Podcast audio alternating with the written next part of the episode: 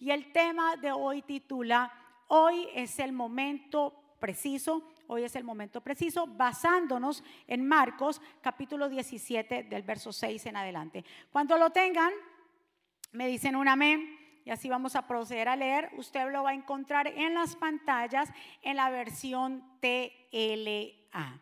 Vamos entonces a estudiar la escritura. La palabra del Señor se lee así.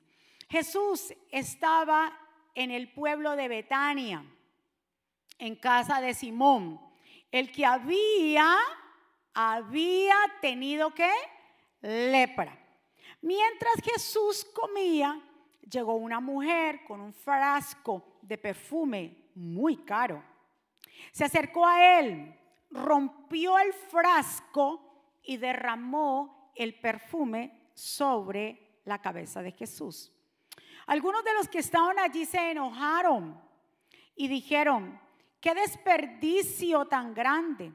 Ese perfume se hubiera podido vender por 300 monedas de plata y con el dinero podríamos haber ayudado a muchos pobres.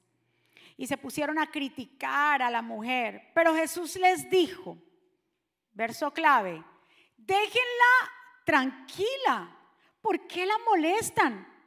Ella hizo por mí, diga conmigo, algo bueno. Cerca de ustedes siempre habrá gente pobre y podrán ayudarla cuando deseen pero muy pronto ya no estaré con ustedes. Esta mujer hizo lo único que podía hacer.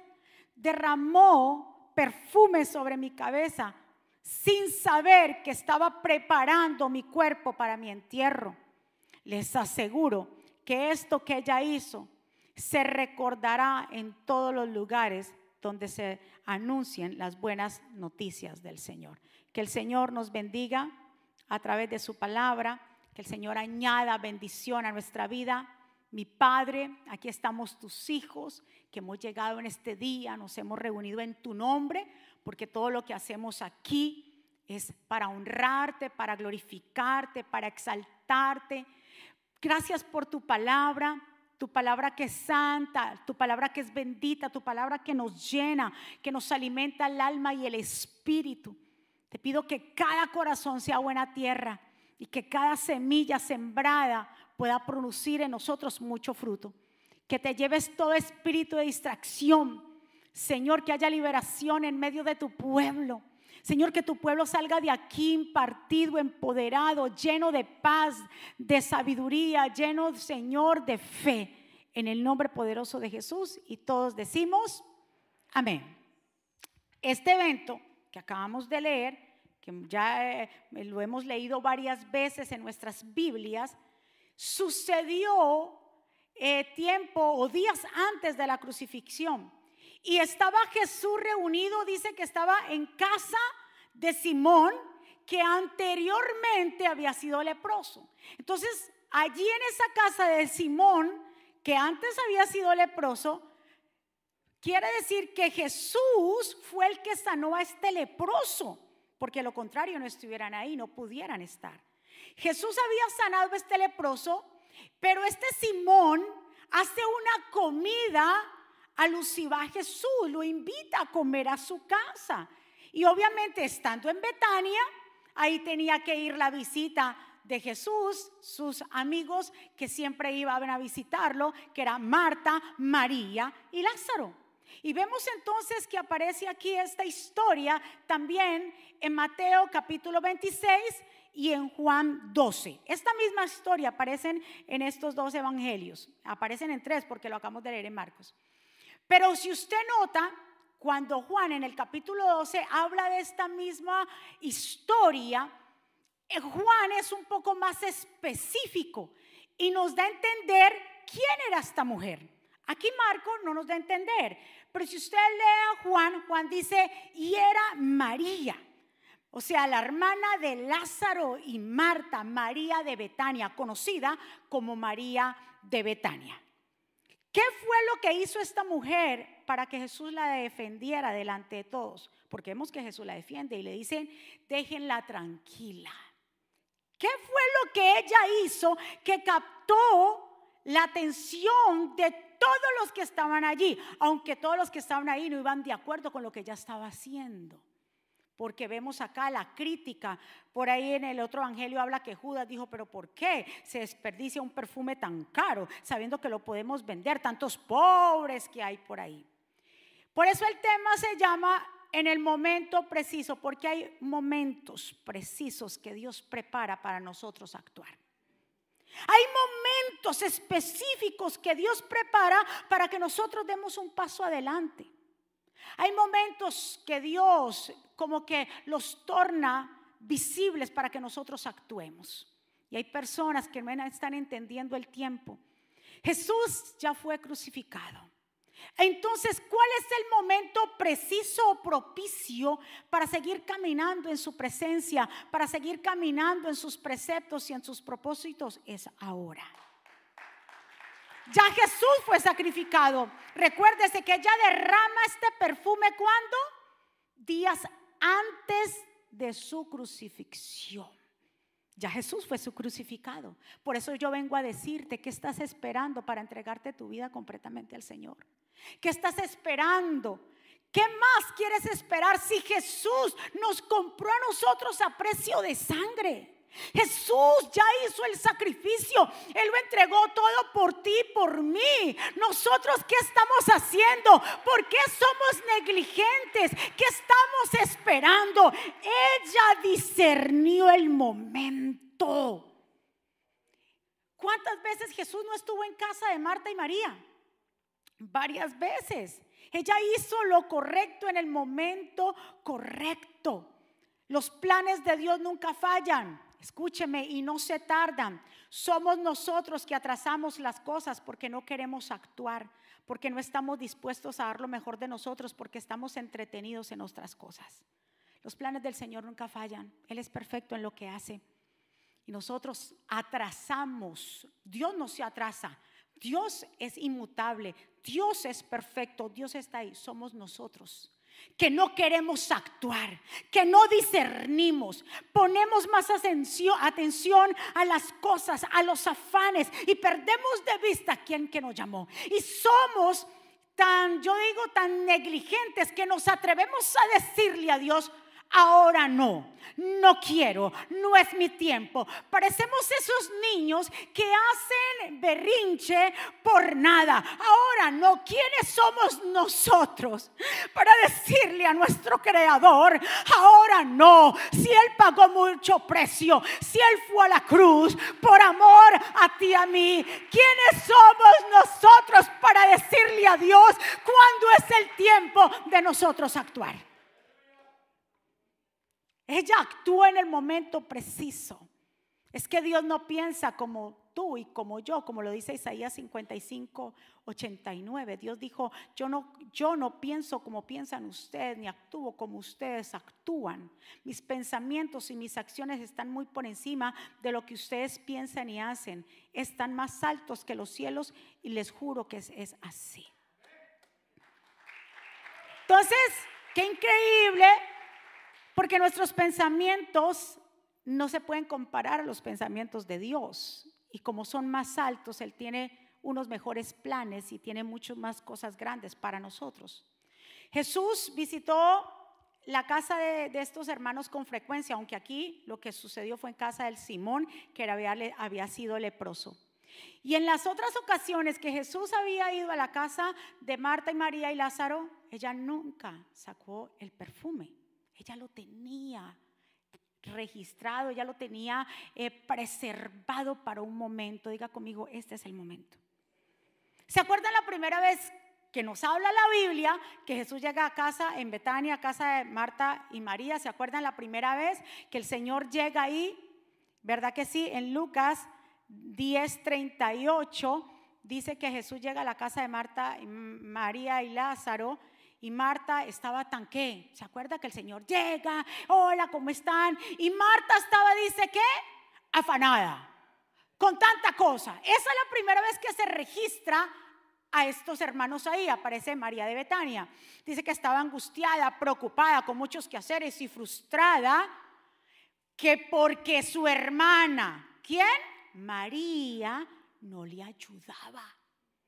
Y se atrevió, porque esto es un atrevimiento de parte de ella, a hablarle al maestro, a reprocharle al maestro, diciéndole, Señor, tú dile algo a mi hermana, que esta muchacha en vez de ponerse a ayudarme a mí a servir la comida, ella está ahí a tus pies, Señor, o sea, reprende al Señor, acusándolo de que él no le importaba que María se sentara a sus pies mientras estaba trabajando. Pero que Jesús le dijo, Marta, Marta, y así nos dice el Señor, mis hijos, afanados ustedes están con tantas cosas. Están llenos, su cabecita está lleno de tantos pensamientos que no pueden dormir. Sus pensamientos están allí para acá mirando qué van a hacer, cómo van a resolver en la escuela de los muchachos, el retiro mío, las vacaciones. Eh, eh, eh. Tienen tanto ruido en sus cabezas que ni cuando llegan a la iglesia pueden recibir el mensaje porque están llenos de información y de preocupación. Marta, Marta, afanada estás con tantas cosas. ¿Y qué le dijo? Otra vez Jesús la defiende. Diga conmigo, Dios me va a defender. Marta hubiera podido decirle, María le hubiera podido decir a Marta, no, mi hija, pero ven a esta, no ve que yo estoy aquí con Jesús, no. Callada a los pies del Señor y otra vez Jesús hace qué? La defiende. Tú no tienes ni yo tenemos que hablar mucho. El Señor mismo nos va a defender. Ahí notamos el carácter de María. Otra, mejor dicho, le habla y se sienta y, se ponen a pico a pico ellas dos. Pero María tranquila, porque sabía que estaba en la presencia del Maestro. Ella supo actuar sabiamente. Nosotros tenemos que actuar sabiamente en el momento preciso. Y Jesús que dice allí, vuelve y dice, habla que ella ha hecho lo mejor. Dice, ella ha escogido la mejor parte, la cual nunca se la quitará. Porque cuando estamos en Jesús, cuando estamos en su presencia, cuando venimos a la iglesia, cuando estamos orando, cuando venimos al discipulado, todo lo que se trata de Dios, de Jesús, jamás será pérdida. Todo es una ganancia. Estamos invirtiendo para nuestra vida espiritual. Estás invirtiendo para tu alma, para que el día que suene la trompeta nos vamos juntamente con Cristo. Todo lo que se trate de Dios nunca, jamás será pérdida. ¿Cuántos están de acuerdo conmigo? Muévale a su vecino y dígale, lo que tú hagas por Dios jamás será pérdida. Cuando Jesús le dice, escogió la mejor parte, Jesús quiso decir que aquellos cuya prioridad es la vida en Cristo, al conocerle y estar cerca de Él, han elegido las cosas que duran hasta la eternidad, como el oro, como la plata, como las piedras preciosas, porque eso lo nota en 1 Corintios 3:11 y se lo voy a leer. ¿Con qué material nosotros estamos edificando nuestras vidas? Dice, porque nadie puede poner una base distinta de la que ya está puesta y esa base es Jesucristo. ¿Cuál es nuestra base? Tenemos el conocimiento del Señor. El Señor nos salvó. Lo hemos reconocido. Nos hemos bautizado. Hay un fundamento. Pero después de allí, ay Dios mío, ¿con qué estamos construyendo? ¿Con qué material usted le gustaría construir su casa? Dígame, ¿usted la quiere construir con paja? Con heno, con algo que venga el viento y se la lleve. Usted dice, no, si yo voy a construir mi casa, que sea de material bueno, ladrillo, que algo fuerte, y usted le pone columnas. Ya tenemos el fundamento y nadie que ponga otro fundamento, porque ahí sí se, desbarata. Pero después de allí del fundamento, ¿con qué nosotros estamos edificando? Porque dice, esa base es Jesucristo. A partir de esa base podemos seguir construyendo. Diga conmigo, yo sigo construyendo. ¿Con qué vas a construir? Porque si vas a construir con oro, con plata y piedras preciosas, entonces tu casa no se va a caer.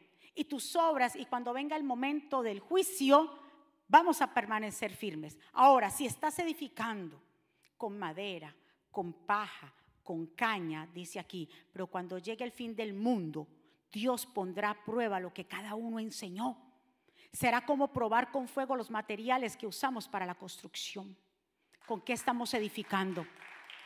María Estaba edificando con oro, con piedras preciosas, porque ella le estaba entregando lo mejor a Dios. Las personas que construyen con heno, con, con paja, con madera, son personas que verdaderamente no han entregado su vida completa a Dios. Están afanosos, están preocupados, poniéndole completamente, como quien dice, excusas al Señor por otros, por un lado y por el otro. Los que están distraídos con el mundo y con lo terrenal están construyendo sobre un fundamento que no es Cristo. Están con madera, con heno, con paja, materiales que no podrán resistir el fuego. Todo, escuche muy bien, lo que usted edifique, dele lo mejor a Dios. Edifique con piedras preciosas para cuando venga el momento del fuego, de la prueba, tú te puedas mantener firme. Dele otro aplauso fuerte.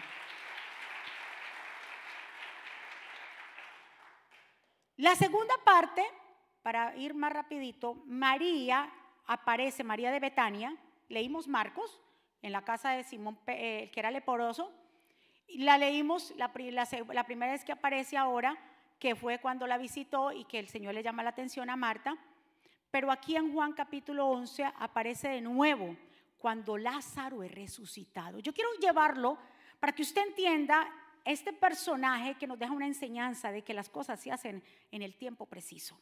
Y usted me dirá, pastora, ¿y cómo yo sé el tiempo preciso? ¿Cómo yo discierno el tiempo preciso de hacer las cosas? Yo vengo a decirte que para tú discernir el tiempo preciso de hacer las cosas, tienes que aprender a, primeramente a caminar con Dios. Si tú no caminas con Cristo, no vas a entender los tiempos. No vas a entender a lo, el propósito y por el cual Dios te ha llamado. María pudo entender y pudo sacar el perfume en el momento preciso, días antes de la crucifixión, porque ella mantenía los pies del Señor. Ella sabía escuchar la voz del maestro mientras Marta afanada, María los pies. Mientras Marta servía, María los pies. Mientras tanto Marta estaba preocupada, María los pies. Por eso el Señor el día que le unge los pies ahí en casa de Simón el leproso, ella lo sacó y, el Señor manda a callar a todo el mundo. Y dice un momento, donde se predique este evangelio, se hablará de aquella mujer. Yo no sé con quién yo hablo aquí. Yo no sé con quién hablo aquí en esta mañana. Si verdaderamente tú quieres, que tú quieres que hablen de ti cuando ya mueras?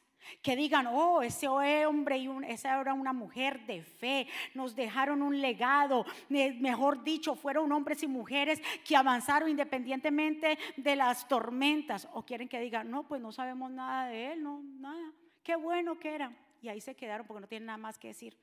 Cuando los funerales solamente digan, ay, era más buena gente, nadie supo las obras de esta persona. Escucha bien, Jesús dijo, donde quiera que se hable este evangelio, se hablará de lo que hizo esta mujer. Dígame, yo, diga conmigo, yo suelto toda excusa. Mire, dice aquí en Juan 11, cuando ya ustedes saben, ya el Señor llega, el Señor se queda dos días esperando porque el Señor dijo, le avisaron al Señor que Lázaro estaba enfermo, pero Jesús dijo, no, no voy a ir, voy a esperar dos días más pero Señor, Él está enfermo, tú puedes ir, dijo, tranquilo, Él va a estar durmiendo, o sea, Él va a dormir, pero esta muerte no es para quedarse, es para que el nombre del Señor sea glorificado, el Señor ya llega.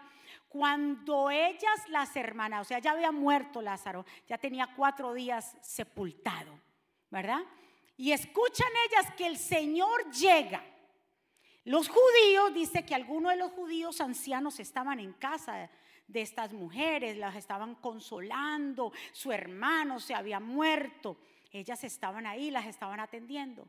Pero cuando Jesús llega y ellas escuchan que Jesús llegó, ¿sabe quién es la primera que sale corriendo? Marta. No para darle bienvenida, sino para reprocharle y decirle, Señor, si tú hubieras estado aquí, mi hermano no se hubiera muerto. Y Jesús le dijo, tranquila, mi hija, tranquila, Marta, esta muerte no se, eh, eh, eh, él va a resucitar. Sí, Señor, yo sé que él va a resucitar en el día postrero. Señor, pero ¿qué pasó? Tranquila, Marta. Dice que bien claro más adelante que Jesús va y le dice a Marta y le dice, Marta, llámame a María. Corre Marta. María estaba ahí tranquila. Las dos sabían que el maestro había llegado, pero ¿quién se quedó confiada? Ella discernía. Discernía el tiempo. ¿Por qué tú corres tanto? ¿Por qué te preocupas tanto? Cuando el maestro llega, todo sale a la luz, todo se resplandece de paz, de luz, de tranquilidad. ¿Quién fue que la mandó a llamar? El maestro. Marta va ahí corriendo, ve a la visita y dice, ¿cómo hago? Dice que Marta tranquilita, calladita, le dice, María, el Señor te llama. ¡Wow! ¡Qué palabra! El Señor tuvo que mandar a María a traer. El Señor te llama.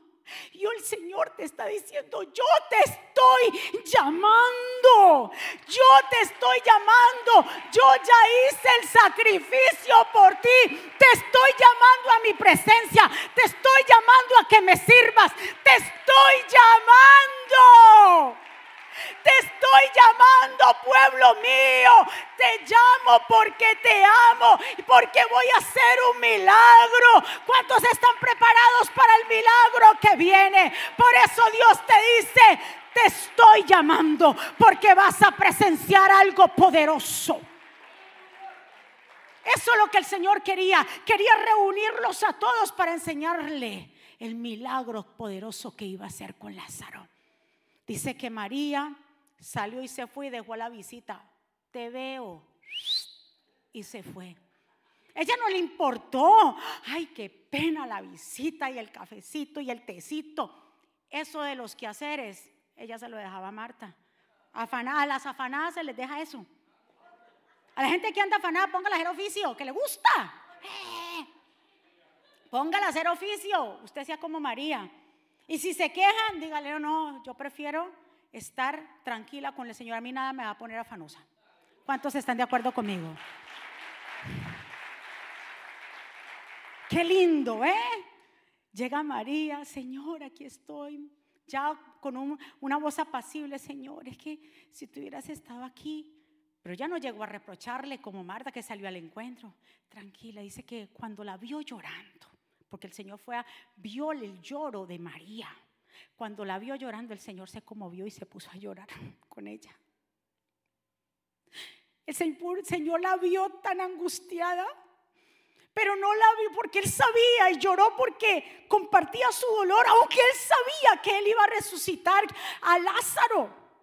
Pero la vio conmovida, eso hace Dios contigo. Cuando lloras, cuando estás mal, cuando el Señor está contigo, pero está contigo ahí para levantarte y dejarte saber, yo voy a hacer un milagro. Voy a hacer un milagro en tu casa, voy a hacer un milagro en tus hijos, voy a hacer un milagro en tu salud, yo voy a hacer un milagro. El Señor amaba tanto a esta familia y sobre todo vemos para con María específicamente, porque María sabía en qué momento sentarse. Ella no despreciaba ese momento. Ya casi para terminar, escuche muy bien. Tan grande era su amor por Jesús que deseó, deseó más agradarle a él y obedecerle que quedarse en casa atendiendo a la gente. Ella salió cuando le dijo el maestro te llama, ella no titubió. Cuando le dijeron el maestro te llama, ella no pensó. No, dijo, ay, mira, tengo ahí una, un sancochito en la, en, el, en la olla. Tengo ahí algo. No, ella no pensó nada. El maestro me llama. Escucha muy bien, maestro me llama. Hoy el Señor te está diciendo, ¿qué más quieres ver? Yo te estoy llamando. Vamos a hacer como María. Ella salió corriendo. Ni siquiera se despidió de nadie en el protocolo. Ya dijo, mi maestro me llama, voy para allá. Y se fue. Y se encontró. Y el Señor le dijo, caminen, que yo voy a mostrarles el poder del Señor. ¿Cuántos están de acuerdo? Y la tercera y última vez lo leímos, empezamos hablando de la tercera y última vez lo leímos aquí en Marcos. Que, y yo me pongo a pensar, ella estaban todos reunidos. Si usted lee el capítulo, dice que Marta estaba sirviendo a la mesa. Otra vez aparece el tipo de Marta. Deje ser el tipo de Marta y conviértase en el tipo de María.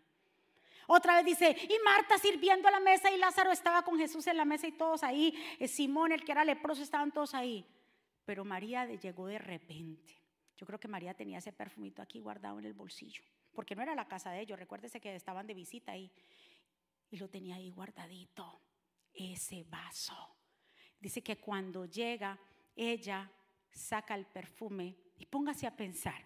Ahí yo les mandé una foto porque habla de que era un vaso de alabastro. Alabastro es de mármol. Y tenía, obviamente, el vaso tenía un alto precio porque era de, de, alabastro, ¿verdad que sí? O sea, de mármol, pero dentro estaba de nardo puro, o sea, era un perfume muy, pero muy, pero muy costoso. Dos cosas costaban, el vaso y el perfume. Si usted nota lo que leímos, dice que ella rompió el vaso. ¿Por qué lo podía romper? ¿Por qué lo rompió si podía simplemente destaparlo? ¿Sí o no? ¿Quién rompe un perfume cuando usted le va a dar un perfume a alguien? Usted no lo rompe, usted se lo da o lo deposita o dame el frasquito. Ella lo rompe ella no lo, lo, o sea, lo destapa, pero le rompe completamente el vaso. ¿Por qué esta actitud? ¿Qué quiere decir? Que ella le estaba diciendo al Señor, lo que estoy haciendo contigo es una entrega total. Yo no me quiero llevar ese vaso que cuesta. No me lo quiero llevar. Eso es tuyo. Todo tuyo. Ella no quería llevarse porque podía verse regar el perfume y llevarse el alabastro para su casa y volverlo a llenar porque era algo muy caro. Pero ella dijo, con Jesús no tengo restricciones. Todo es de Él y todo se lo debo a Él y no me voy a quedar con nada. Esos vasos nos representan a nosotros. Que hay que renunciar y quebrantar el orgullo, quebrantar la altivez, la falta de fe, la falta de perdón, la falta de compromiso. Porque hay mucho cristiano negligente. Ella no fue negligente. Ella entendió el momento. Jesús por eso la defiende cuando ella empieza porque entre los tres evangelios, uno dice que le ungió la, cabeza, el otro dice que los pies. Entonces, la cabeza y los pies fueron ungidos. Cuando comienzan a criticarla, el Señor le dijo, déjenla tranquila. La defiende de nuevo. Ella callada. Hay momentos en que hay que callar. Cuando se levanten esas lenguas mentirosas. Cuando se levante la, el bochinche, la murmuración, la crítica en contra de ti. No te defiendas mientras tanto estés a los pies del Señor, Él te va a defender.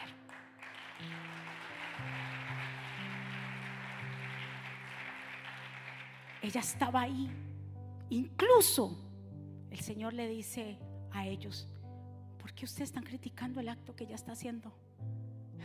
Enseñanza para los discípulos, para los que se creen que lo saben todo y que tienen unción, no sé de dónde y que saben tanto. Dejemos el orgullo, por favor, nadie sabe nada. Todo lo que tenemos y hacemos y sabemos es por misericordia.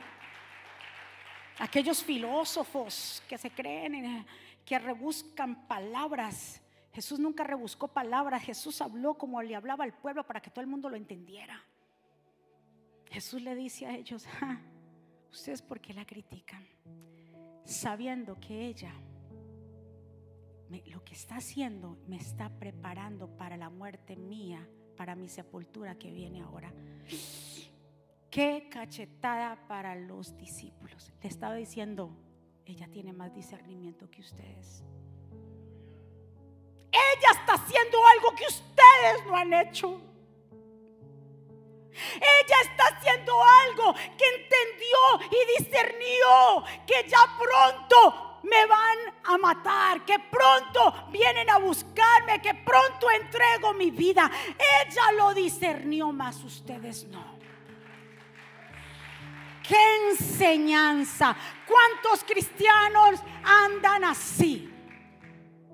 Como las cinco vírgenes insensatas, imprudentes, necias, irresponsables y como dice otra versión, negligentes.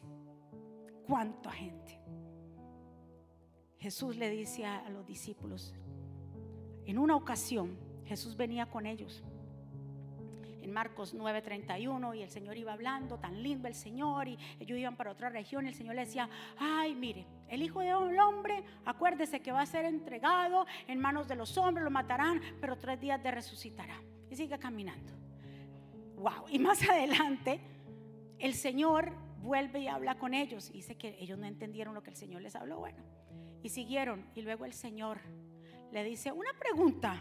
Cuando nosotros veníamos por acá por el camino, ustedes estaban alegando, yo los escuché a ustedes como peleando entre ustedes. ¿Qué es lo que ustedes hablaban? Señor, es que queremos saber quién era el más importante, quién será el más importante en el reino. Mientras tanto Jesús le estaba hablando de lo que iba a acontecer con él, ellos estaban más preocupados. ¿Por qué? porque iba a ser el más grande por su posición. Hay gente, hay liderazgo. Que en vez de buscar el discernimiento y la presencia de Dios, anda más preocupado si le van a quitar el puesto. Que el hermanito que llegó ahora me quiere quitar el puesto. Por eso ella discernió, mas los discípulos no discernieron el momento ella sacó el alabastro, lo mejor, porque ella estaba en la presencia. Deje de estar por ahí mirando otras cosas, preocupado por tantas cosas, discierna el tiempo. Y ese es el tiempo, diga conmigo, este es el tiempo. Ella lo hizo antes de la crucifixión. Jesús ya fue crucificado.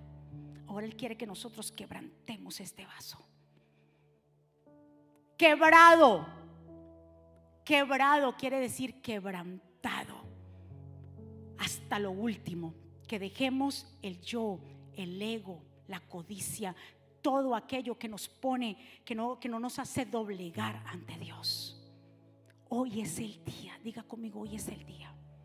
No es mañana, por favor. No le pongamos tiempo a Dios. Es ahora. Ella lo que le estaba diciendo al Señor, te entrego absolutamente todo de mí, pero a la vez el frasco como le digo, representa a nosotros, nuestras propias metas, representa nuestra humanidad, representa nuestro egocentrismo. Nuestra adoración es muy valiosa para el Señor, pero nosotros que somos el recipiente de esta adoración, también nos tenemos que considerarnos a nosotros mismos de mucho valor, de tal manera que nosotros, si no nos quebrantamos y nos olvidamos de nuestro propio valor, la adoración no va a llegar. Dice que el perfume que salió de ahí llenó qué? Toda la casa. Cuando tú entregas lo mejor, cuando tú te quebrantas ante Dios y dices, Señor, aquí yo estoy, yo no puedo. Tú eres el que hace todas las cosas. En tu casa ese perfume se va a oler. Tus hijos va a haber un cambio. En tu matrimonio va a haber un cambio. En tu vida va a haber un cambio pero es necesario el quebrantamiento. ¿Cuántos están de acuerdo? ¿Cuántos nos ponemos de pie? Adoremos al Señor en esta mañana. Usted llegó aquí en esta mañana. Adoremos juntos. Y usted le va a decir al Señor, Señor, aquí yo estoy dispuesta a hacer tu santa, perfecta voluntad. Así como María de Betania. Ella discernió el momento de tu crucifixión, así también yo quiero discernir lo que tú quieres hacer conmigo, con mi vida. Yo quiero que tú seas mi Señor, el todo en todo. Diga conmigo, yo no me voy a quedar con nada. Por favor, no le pongas tiempo a Dios. ¿Quiénes somos nosotros para decir, ah, es que yo no quiero ahora? ¿Te imaginas? que el Señor nos saliera con eso a nosotros. Ahora no, no te quiero ti ahora. No, el Señor siempre nos ama. El Señor siempre nos ha amado. ¿Qué esperas? ¿Qué espera el pueblo cristiano? ¿Sabe por qué? Porque muchos no quieren quebrantarse, quieren seguir en su pecado. Sí, yo vengo a decirte que sí y vengo a confrontarte que sí. Quieren seguir con su pecado, quieren seguir con su pornografía, quieren seguir chateando con otras mujeres en otros países o, mujeres con otros hombres en otros países. Y eso lo has impedido, ese quebrantamiento. Y Dios, Jesús, fue a la cruz. Dice que Él lo entregó todo su cuerpo, desde la cabeza hasta los pies fue maltratado, todo dolido. Me imagino que hasta la partícula de sus uñas, todo le dolía. Y nosotros no queremos pagar un precio. No estamos dispuestos a quebrantar nada. No estamos dispuestos a hacer nada por mi propia comodidad, por mi propia concupiscencia, porque quiero encubrir mi pecado. Yo vengo a decirte que así como María, ya es tiempo que quebrantes ese vaso. Ella lo quebrantó, ella lo quebró, no lo destapó y lo dejó para decirles una entrega total. ¿Cuántos están dispuestos a entregarse en su totalidad? Para que hablen bien de ti. Sí, de ella estamos hablando. Miles de años atrás ella hizo esto. Y se está cumpliendo la palabra de Jesús, que mientras este evangelio sea predicado, se hablará de lo que ella hizo escogió la mejor parte. ¿Estás escogiendo la mejor parte? Levanta tus manos, mi amado, hacia el cielo. Y ustedes que me están viendo allá, levantemos las manos hacia el cielo.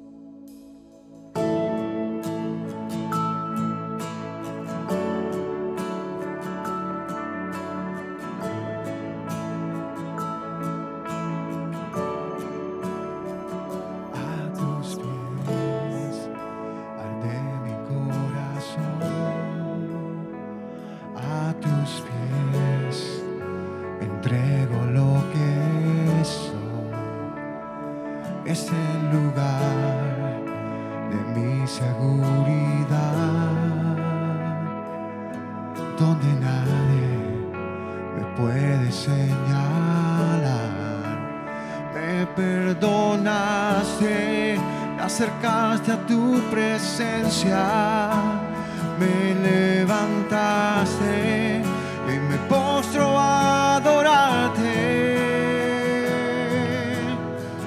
No hay lugar más alto, más grande estar a tus pies, estar a tus pies.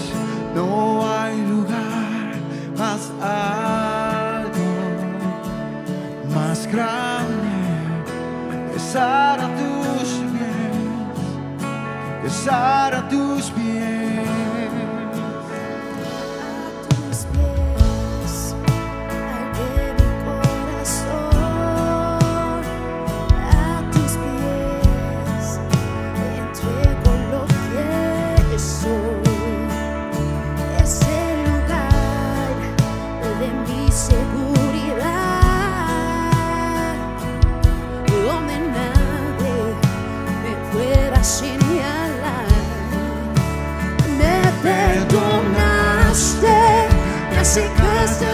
presencia me levantaste, hoy me postro a adorarte.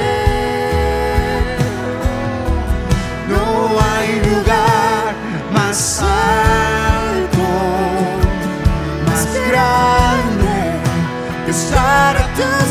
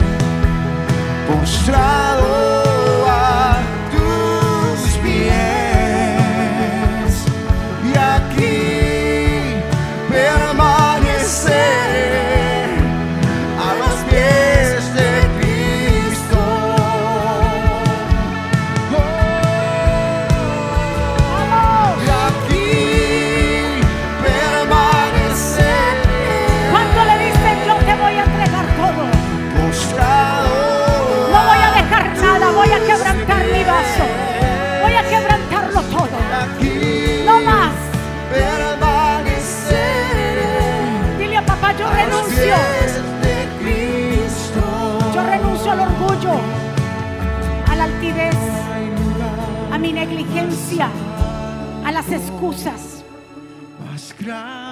Porque la palabra de Dios dice en Isaías 53, mas el herido, herido fue por nuestras rebeliones, molido por nuestros pecados.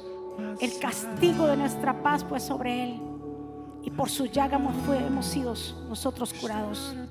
Todos nosotros nos descarriamos como ovejas. Cada cual se apartó por su camino, mas Jehová cargó en él el pecado de todos nosotros. Angustiado él y afligido, no abrió su boca. Como cordero fue llevado al matadero y como oveja delante de sus trasquiladores, enmudeció y no abrió su boca. Jesús fue el vaso que se entregó y su cuerpo fue quebrantado para darnos su vida por nosotros. Él lo entregó todo. Tú y yo, ¿qué vamos a entregar? ¿Qué más? Entreguémoslo todo, vale la pena. Levanta tus manos, Padre, en el nombre de Jesús. Gracias por cada vida que está aquí, por cada vida que está allá. Perdona nuestra negligencia. Esas cinco vírgenes insensatas, las que no se percantaron de llevar suficiente aceite, ahora querían que las demás que se percataron, que fueron sensatas, que fueron responsables, querían que les diera del aceite. Los negligentes, escuche bien, la gente que es negligente siempre va a esperar que aquellos responsables le tiren la mano. Y hay tiempo para todo. Y ellas le dijeron, si yo te doy de mi aceite, no nos va a alcanzar. Llegó el novio.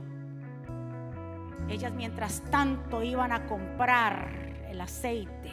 Mientras, ese mientras habla de un lapso de tiempo.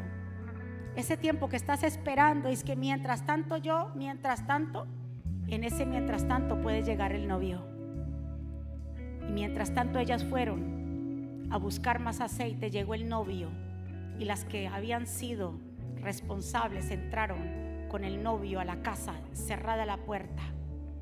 Cuando vinieron, las negligentes tocaron y el Señor les dijo, no las conozco.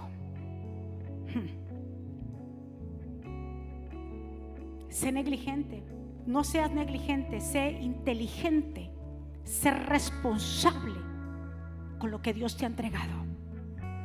Dios nos va a pedir a nosotros cuentas y es ahora, es el hoy, como dice Hebreos. Si escucharas hoy la voz de Dios, no endurezca vuestro, nuestro corazón como nuestros antepasados. Padre, gracias por tu pueblo. Te pido, Señor, que tú guardes su entrada y su salida. Declaramos, Señor, que esta palabra arderá en nosotros. Y hoy, Señor, se quebranta toda excusa, toda altivez y todo orgullo. En el nombre poderoso de Jesús. Si hay alguien aquí, si hay alguien allá que quiera, desea en su corazón hacer una oración de fe, una confesión de fe, quiera reconciliarse con el Señor, te invito que juntos hagamos esta oración ahí donde tú estás, que repitas conmigo. Señor Jesús, yo te doy gracias por mi vida. Te pido perdón por mis pecados. Yo te recibo como mi Señor y suficiente Salvador. Perdóname, ayúdame, enséñame, Señor. Te pido, Padre, que tu voluntad se haga en mí. Reconozco que soy pecador y que te necesito a ti. Reconozco que tú eres el Mesías, el Hijo del Dios viviente. Perdóname. Dirige mis pasos. Te entrego mi vida y mi familia y escribe mi nombre en el libro de la vida en el nombre de Jesús. Denle un aplauso fuerte a papá. ¿Quién vive? Y a su nombre. Y el pueblo. ¿Cuántos recibieron ese mensaje de poder? Que se lo lleve en su corazón. No tengamos reservas para el Señor. Ella quebrantó como no tenía por qué hacerlo, pero ella decidió quebrar el vaso. Que nuestra vida sea quebrantada. Y cuando hablo de quebrantado no es que usted vaya a estar sufriendo, es que entregues todo. Todo, que no haya reserva para papá. Que ese corazón esté completamente para Él. Amén. ¿Habrá alguien aquí que ha llegado por primera vez que levante su mano? Queremos saludarlo. Una persona que haya llegado, bendiciones por allá. Dios te bendiga, Dios te guarde, bendiciones. Bienvenidos a la casa del Señor. Amén. Sin más preámbulo, vámonos a despedir. Recuérdese que todos están invitados a las 7 de la noche, el día de mañana, para nuestro encuentro de pareja. Levante sus manitas, Padre. Gracias por este tiempo maravilloso. Gracias por darnos esta oportunidad de llegar a tu casa, de poderte adorar, glorificar, exaltar como familia hemos llegado, Señor. Dios mío, que esta palabra dé mucho fruto, que sí, que tú nos confrontas para cambios, porque tú eres un Dios misericordioso que nos da oportunidades antes de que venga el juicio, antes de que venga lo que pueda venir por no arrepentirnos antes. Gracias, Padre. Declaramos una semana de buenas noticias y de cielos abiertos. Pueblo del Señor, que Jehová te bendiga y te guarde. Que Jehová haga resplandecer su rostro sobre ti, tenga de ti misericordia. Que Jehová alce sobre ti su rostro y ponga en ti paz. Y termino con estas palabras. Vivan en gozo, sigan creciendo hasta alcanzar la madurez. Anímense los unos a los otros, vivan en paz y armonía. Entonces el Dios, el Dios de amor y paz estará con ustedes. Que la gracia del Señor Jesucristo, el amor de Dios y la comunión con el Espíritu Santo sea con todos ustedes. Dios me los bendiga, Dios me los guarde. Saludados los unos a los otros. Bendiciones.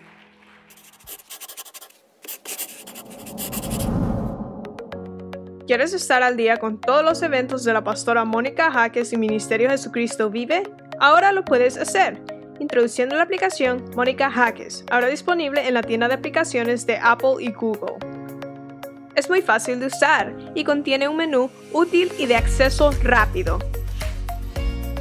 Ahora podrás acceder al último libro de la pastora Mónica, eventos, palabras de fe e incluso comunicarte con nosotros vía chat. También puedes seguirnos en Facebook, Instagram, Twitter y YouTube para ver servicios de poder en vivo y recibir reflexiones, palabras de aliento y mensajes diarios. No esperes, descarga